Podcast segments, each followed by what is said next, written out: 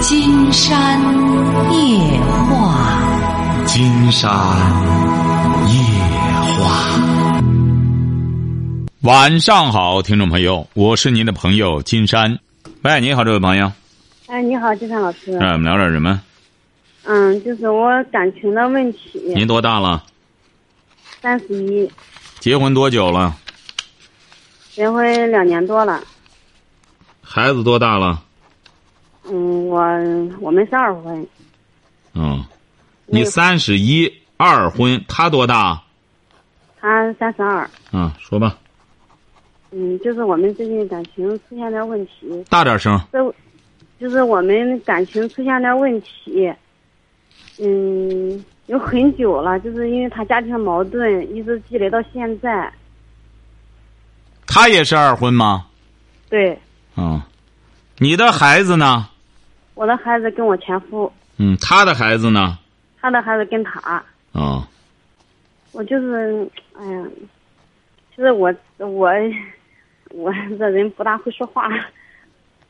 就是我我们两个就是前段时间闹点矛盾，就是我我的孩子，我的孩子过来了和我们一起生活，在这住了几天，我现在的老公接受不了。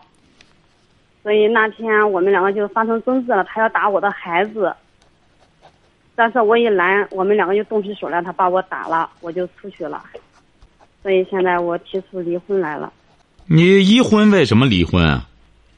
就是感情不和，因为有很多事啊，他接受不了我的孩子，而且这个人很小心眼儿。不是你一婚为什么离婚？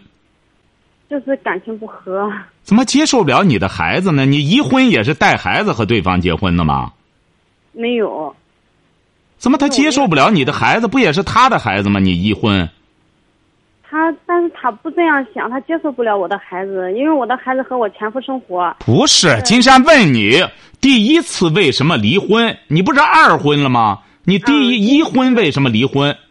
哎，第一次离婚也是因为感情自己比较冲动，头脑发热。离婚多久了？离婚有。也有三年了吧，三年了。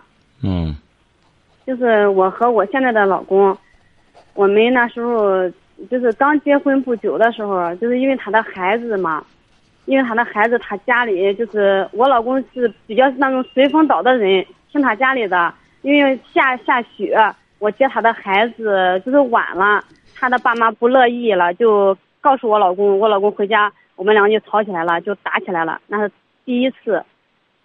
一是因为他的孩子，再后来就是时间久了，我老公公就是我老公的爸爸，动手打我了。那一次，您说您是，您怎么走哪里都不招人待见呢？您得分析一下，作为一个女性，挨了老公的揍，还得再挨老公公的揍，您是咋回事呢？金山觉得，你首先一个女人，最终挨揍，得好好的反思一下。你不能光说家暴家暴，我们现在一干什么就家暴，家暴是怎么来的？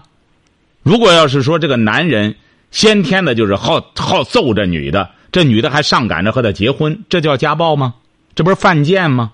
这不是女的欠揍吗？您说一个女的自愿找的一个男人，两个人两情相悦找的，那为什么最终演绎成男的会揍她？为什么家暴这些年来越来越多，而且解决不了？就是没找到病因。您像您也是这样，你说第一次结婚冲动就离了，而且都有孩子了，冲动就离了。那时候你还不到三十，那么现在二婚了，你要好好反思一下。那我别再冲动了，你不更冲动吗？连你老公公都得揍你了。老这当然谁打你都不对，都是违法的。这个前提呢，金山就无需再多说了。你说这个有什么用呢？关键你最终你看你弄成这么不招人待见。他不是说你要离婚，恐怕现在你只有离婚，你没有别的选择。嗯，是呀，因为我和我老公那是一三年的时候。我们一二年结的婚，一二年我老公就打我了，就是他，我老公，我老公是比较听他家里的。他不听他家的，不是他不听他家的，他听你的嘛？你说他爸妈生他，他不听他爸妈的，他听你的，他那不有病吗？嗯，我不，我也不要求他听我的，但是我只希望他自己能有主见。他能有主见吗？这个主见随随便便一个人就有吗？你老公什么文化？嗯，小学。这不就没文化？你俩基本都没文化，你俩那主见百分之三万是错误的，那就是偏见呀。那点见识还不如老人呢，所以说听老人的，说明你老公。基本上还没糊涂，知道自个儿基本上半拉睁眼瞎。那听他爸妈的，他爸妈好赖的岁数到了，还有点见识。要让你俩说白了，俩基本上半拉睁眼瞎，拉着手不跳沟掉沟里去了？不是的，金三。还不是呢？那是什么？您说说是什么？哎呀，我怎么说呢？就是还怎么说呢？你就没得说。你现在说白了，你没什么可选择的。看来是对方家里也烦了你了，嗯，他也烦了你了。你现在打电话什么目的吧？你想解决什么问题？他家他家打我的目的，就是因为钱。说白了就是一个字钱。钱和你有什么关系呢？你挣钱很多吗？不是有彩礼钱吗？什么？我们两个订婚的时候。你收他多少钱彩礼钱？就是一万多。啊。一万多，实实在为钱把钱给他。呃，一万多，后来后来的时候又又给了几万。又给几万，也就是说，人家他家里不平衡，觉得娶你花这么多钱不值得，不值个儿，所以说现在很怨恨，就揍你，是吧？这不就因为这个吗？三年的时候，我老公公就是直接把我们的车给砸了。啊。是把我车砸了，然后呢，我老公骑在我身上打我。嗯。再一个就是我老婆婆也动手打。嗯。还有我那大姑子姐。你一共大约收他多少钱？说实话，几万得前后。六万多。啊，要的钱不少。因为我们这就是这个风俗嘛。当时我，我当时我和我现在的老公，那时候我是不同意的，因为，哎，其实。因为我和我现在老公认识的时候，我和我前夫那时候正好也闹矛盾、闹离婚的时候，就这样，就是很快的，我和我前夫就离了婚，我和他就订婚了。现在是因为孩子的事让他家把整个把把整个责任都推在了我身上。我对他的女儿也很好，我对他家也很好，但是我不知道为什么他家总是这样对待我。你不是说了吗？你不是说了吗？就因为钱，所以说他家里现在你一下子这个六万多块钱到你手里，你想想他家里现在说白了，这六万多对他们家来说一笔大钱，所以说老公公才会骑你身上揍你，婆婆也揍你，大姑子姐也揍你，老公也揍你。说白了，不就这六万块钱吗？你当然你也很坚强。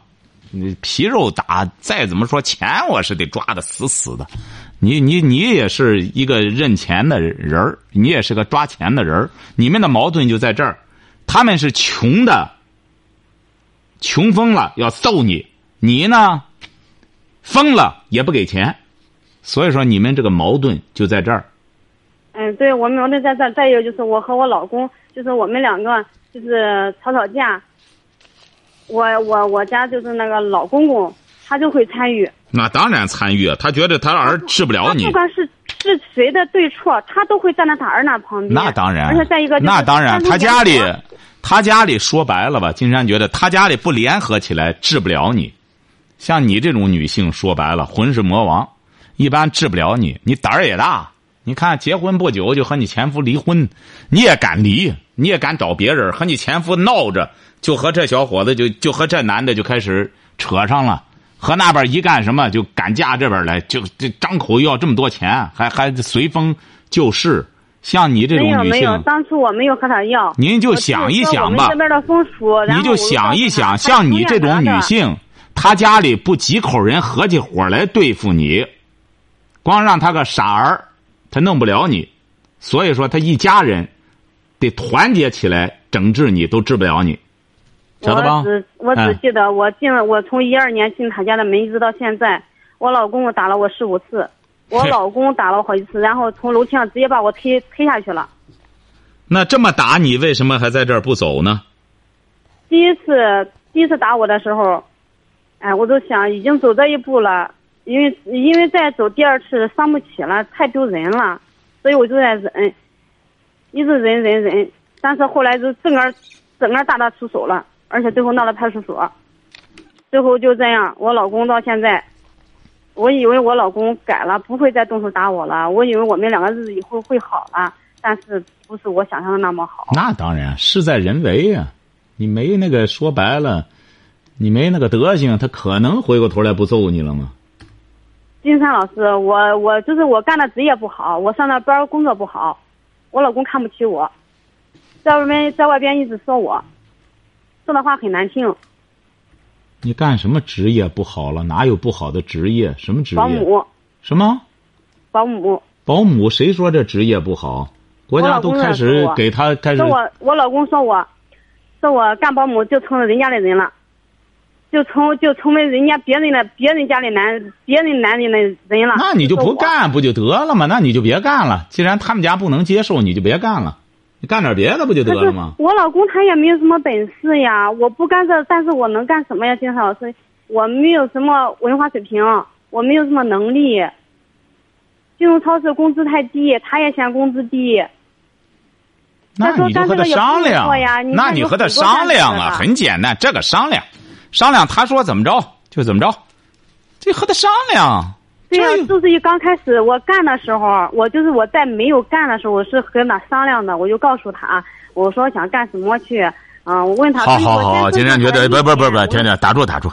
说白了，这个就没没必要再去去扯这个了，这这不是不是怎么着？你是想怎么着呢？你主要是离婚，啊，离婚你就，你现在不是说你要离婚，是对方要把你打出来了，你现在还搞不清楚这关系。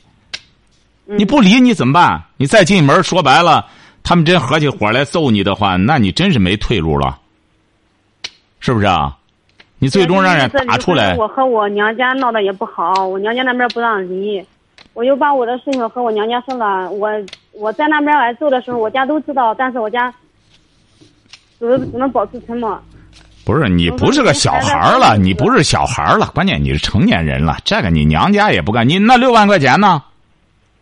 嗯，六万块钱呢？那钱呢？钱我拿着了，你拿着是拿娘家去了？一点儿，现在只剩了三万块钱。不是，那你那钱呢？钱我们都共同花了，妈共同花了，你不是还有三万。你不是还挣钱吗？你还干保姆，你还挣钱呢？因为那两年我们一直都是我们一直都没挣什么钱，我是今年刚开始干的。嗯成啊，你是怎么着吧？如果要是不离婚是最好的选择，对你来说，不离婚很简单，以后消消停停的，别炸刺儿，老老实实的。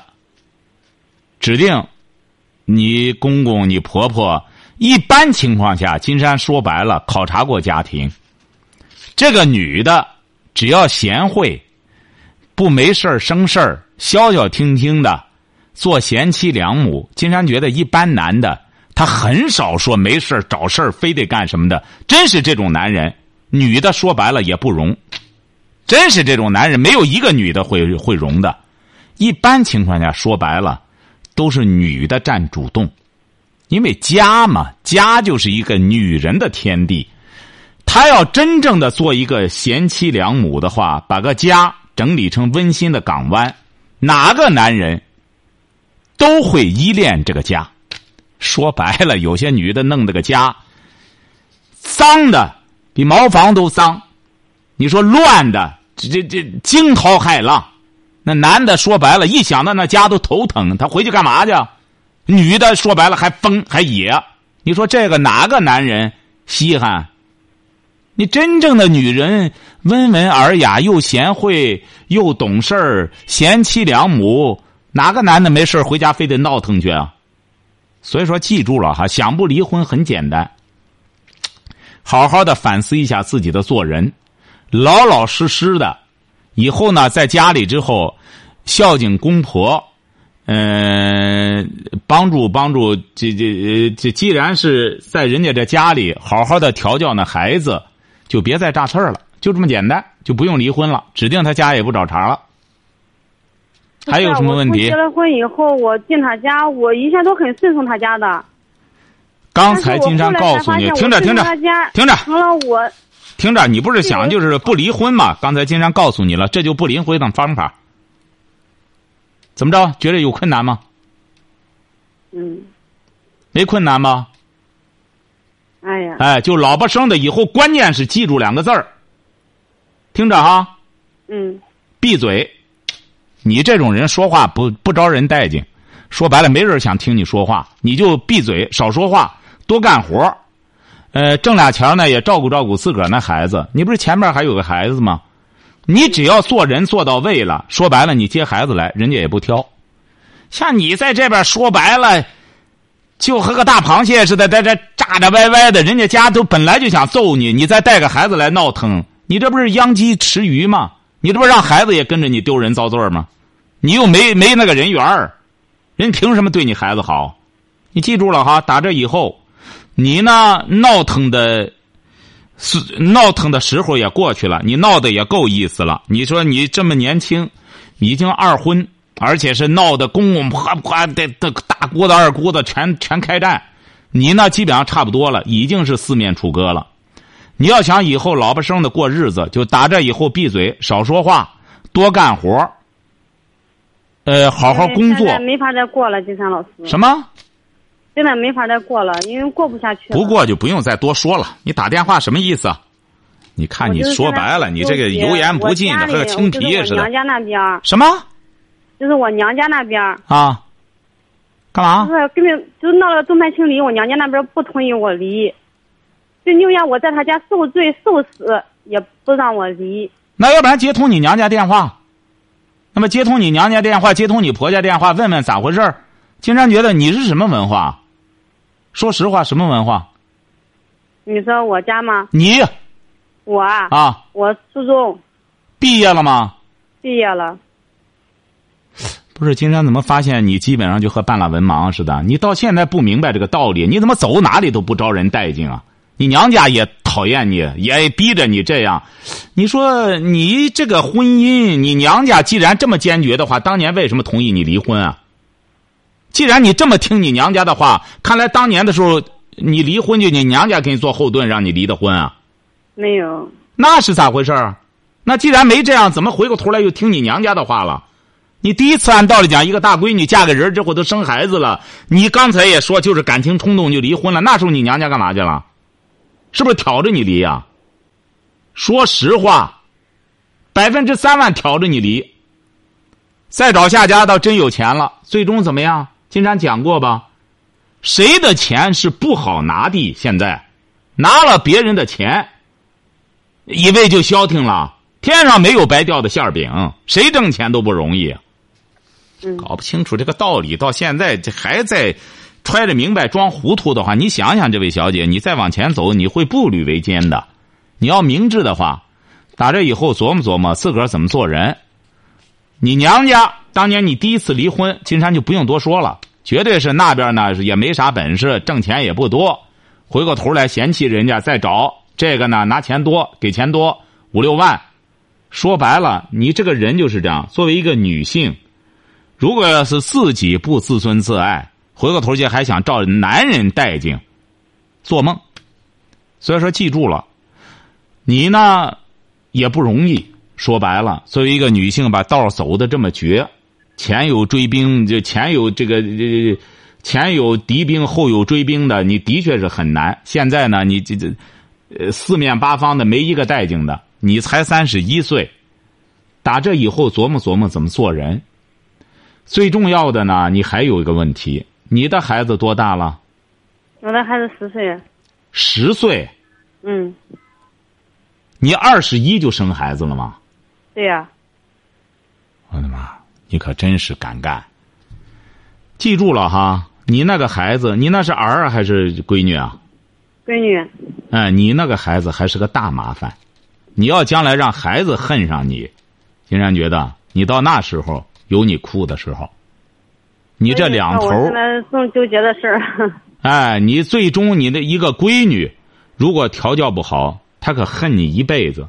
像你这种当妈的，你这边说白了，已经没有什么，呃，已经基本上没救了。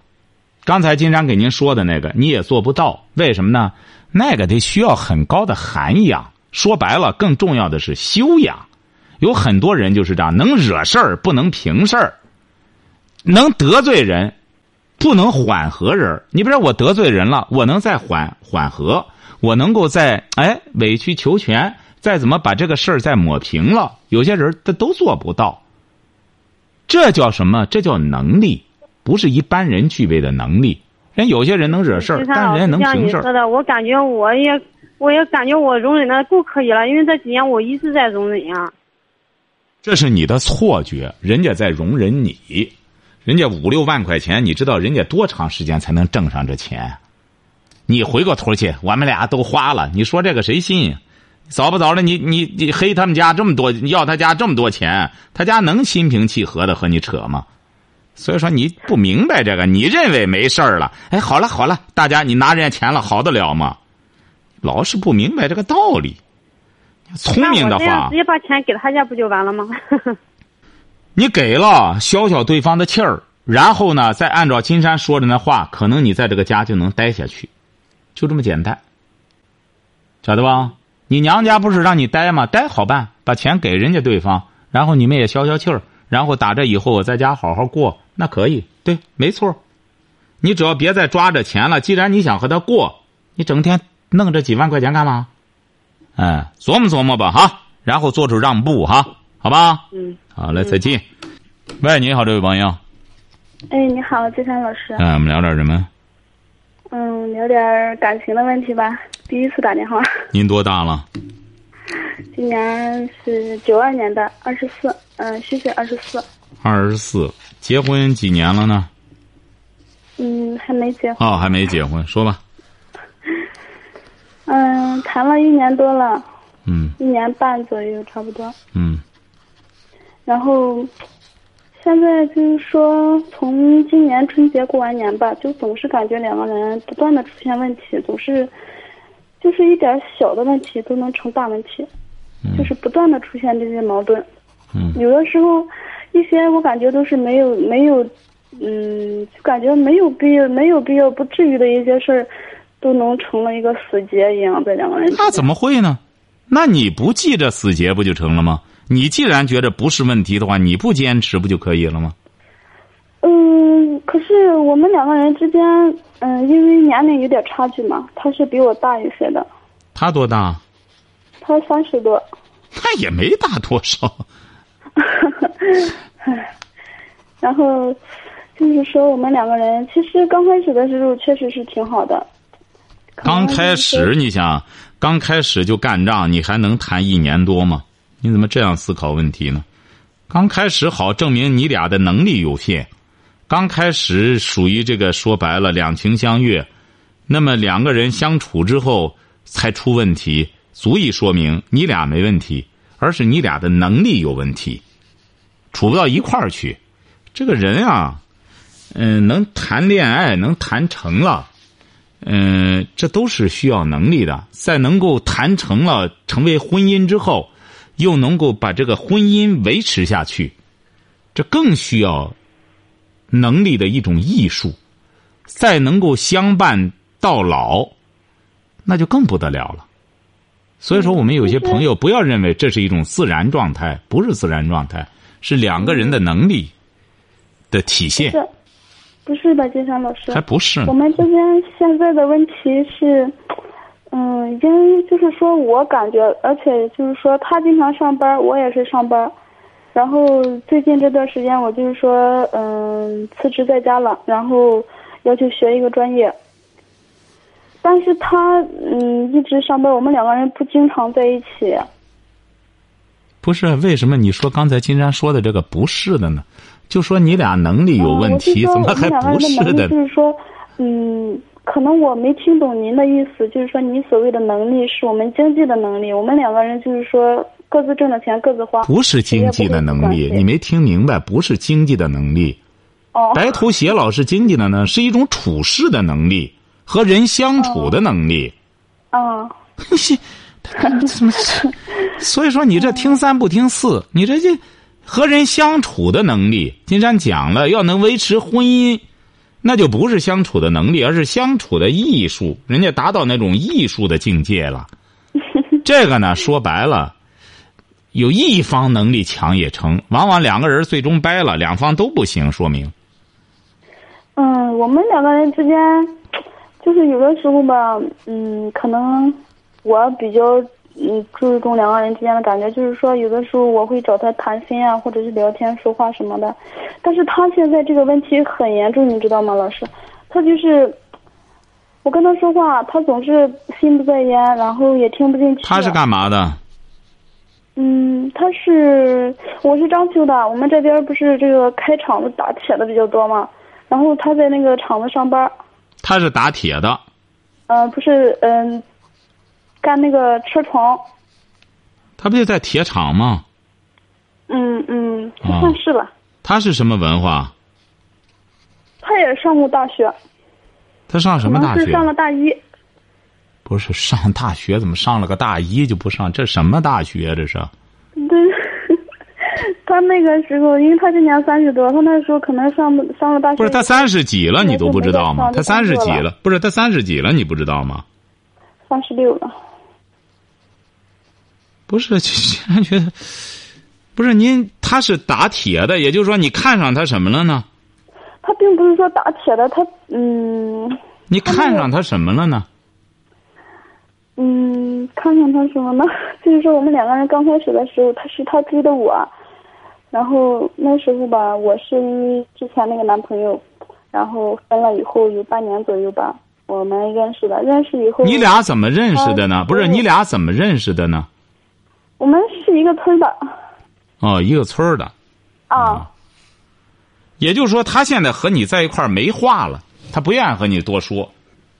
对，就是说，很多时候我想去主动跟他去交流、去沟通，但是他都没有反应，而且总是在玩他那个手机，总是看手机。他就喜欢玩游戏，喜欢玩游戏。不是，不是玩的游戏，他就是在聊天，看那个呃，看那些东西什么的，看新闻呀，或者是那个朋友圈发的东西什么的，他他都不跟我去说话。那就是他因为看那个，觉得和比你说话有意思，和你说话很乏味。他所以说他才去看那些话题，说明他关心话题，他不关心你提出来的话题。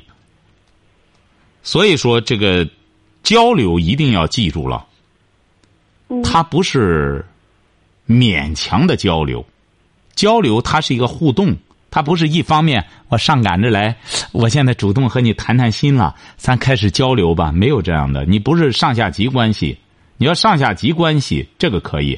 因为上边领导来了，主动的和你，哎呦，你一看可有个机会了，和领导聊聊。哎，他不是这样，你本身呢，说白了，他还没把你放眼里，你回过头去还去咱聊聊吧。他聊什么？他一看和你本身就没什么话，我不如看人家说的话题呢，和你说的都是废话。所以说这个不要勉强。但是现在再处处吧。时间没有，就是说再好好的聊过天了。哎，再处处吧，不用勉强。再处处不用勉强，之后看看再处处看看怎么样，两个人不要太强迫自己。哎呦，你不知道老师，我们就是说这个感情走了一年多，我感觉挺不容易的，也不想就这么放弃，但是啊，你稍等一下哈，你稍等一下哈。哎，你好，李强老师。啊，您好，您为什么不愿意？您为什么对他这么留恋？为什么？您觉得您爱他什么？嗯，其实就是当时吧，我们刚开始在一起的时候，那一年他真的是就是说给过我很多快乐，也让我挺开心的，跟他在一起。说说说说那一年给你什么快乐了？刚开始那一年怎么就快乐的，到现在乐不分手呢？说说给你什么快乐了？他是怎么着？他他是离婚啊？不是不是，他是离婚啊，还是没结过婚啊？他是离婚了。他离婚了。对呀。啊，他孩子多大？他，嗯，孩子上小学三年级。他为什么离婚啊？你们村里的都应该知道。嗯，离婚是因为，他也是因为他感情的感情的事吧。感情的事什么意思呢？他一个月挣多少钱？嗯，一个月不到五千。嗯。那你看上他什么了呢？一开始就是第一年给你什么？并不是说看上他什么，是因为我们两个人在一起的那种感觉，他给我的那种感觉。行行，先说吧，还是继续说感觉？怎么感觉就这么快乐？说说什么快乐？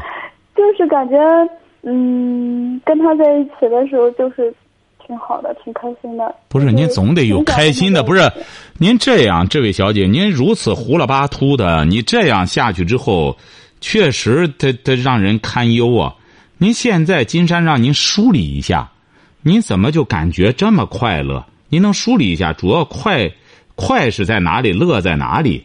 你分析一下。现在就让你静下来，你在这之前没想过，现在让你静下来想想，这刚开始认识这一年，怎么就这么快乐？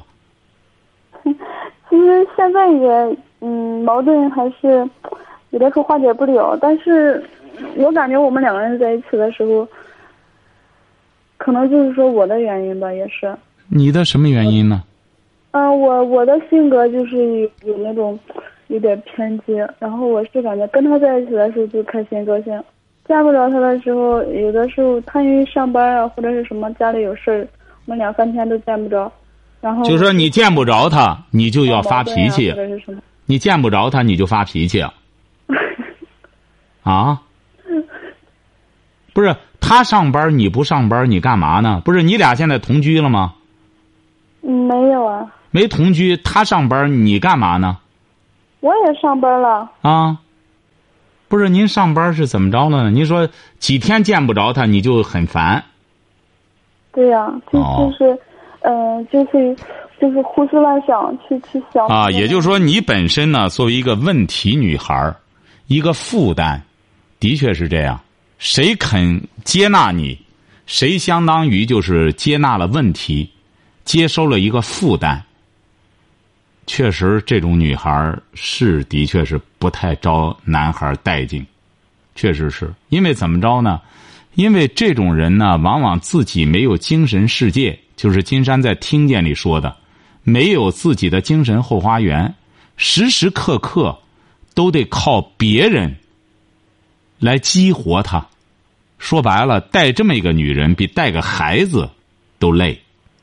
因为带个孩子好赖的，再怎么说孩子嘛，你小孩他还是有他关注的东西，就怕这么样的女女孩把自己完全自闭起来，就冲一个人使劲。那一般一个男人，他真受不了，他还得上班他这个班说白了，本身在个铁厂干着活也很辛苦的，回过头来还得哄你玩你这个女孩也是这样，你觉着撒娇？我干什么兴脾气？这些说白了都是要付出代价的。你让一个男人去负担你的撒娇、耍脾气、发脾气、无理取闹，这一切女孩子都是要付出代价的。有些女孩一直搞不清楚，哎，觉得我不付出代价，我还在一块玩玩挺开心。当你觉得开心的已经是无以复加的时候，你要记住了，绝对另一方是很。很不开心的，所以说你既然意识到是你的问题，那么你就应该以后调整你，你就不要揣着明白装糊涂了。既然是你的问题，那么你就改正好喽。改了之后，慢慢慢慢的，两个人不就？但是老师，我我想说，有的时候。我以前那个脾气真的是，嗯，特别着急。那你要记住了，你要记住了，你记住，听着听着，你现在改，你记住了，你现在改，你觉得我已经改挺多了，你自己纵向比较的话，你觉得学好学了好长时间了，但你要记住了，对一个负担你的错误的人来说，他已经力不从心了。他现在表现出来的这种厌恶、反感，对他来说，他已经是强弩之末了。你觉得我已经改了很多了，对他来说依然是力不从心。他得有一个慢慢的、慢慢的卸负担，然后再接纳你的过程。你俩的问题就出在这儿。你觉得我改挺多了，他觉着依然是负担太重。他有时候他。就说他也跟我说过，就是我现在比以前好多了，脾气没那么急了。他说好，就是两个人，嗯，他上班我也会体谅到他，就是说比较辛苦，然后有的时候就不去打扰他。但是他，我越是不去管他，不打扰他，他就会变本加厉。你为什么要把自己变成一个负担呢？你一个二十三岁的女孩子，你完全可以去创建自己的精神后花园呀。你最终让你这个男朋友觉得很希望和你到你的后花园里去散步。恋人之间、夫妻之间都有这个问题。如果有一方有花园，这一方没花园的话，你永远是一个被动的人呢。你现在二十三岁，金山就给您一句忠告：打这以后少去打扰他，自己要下种子，栽种自己的精神后花园。好，今天晚上金山就和朋友们聊到这儿。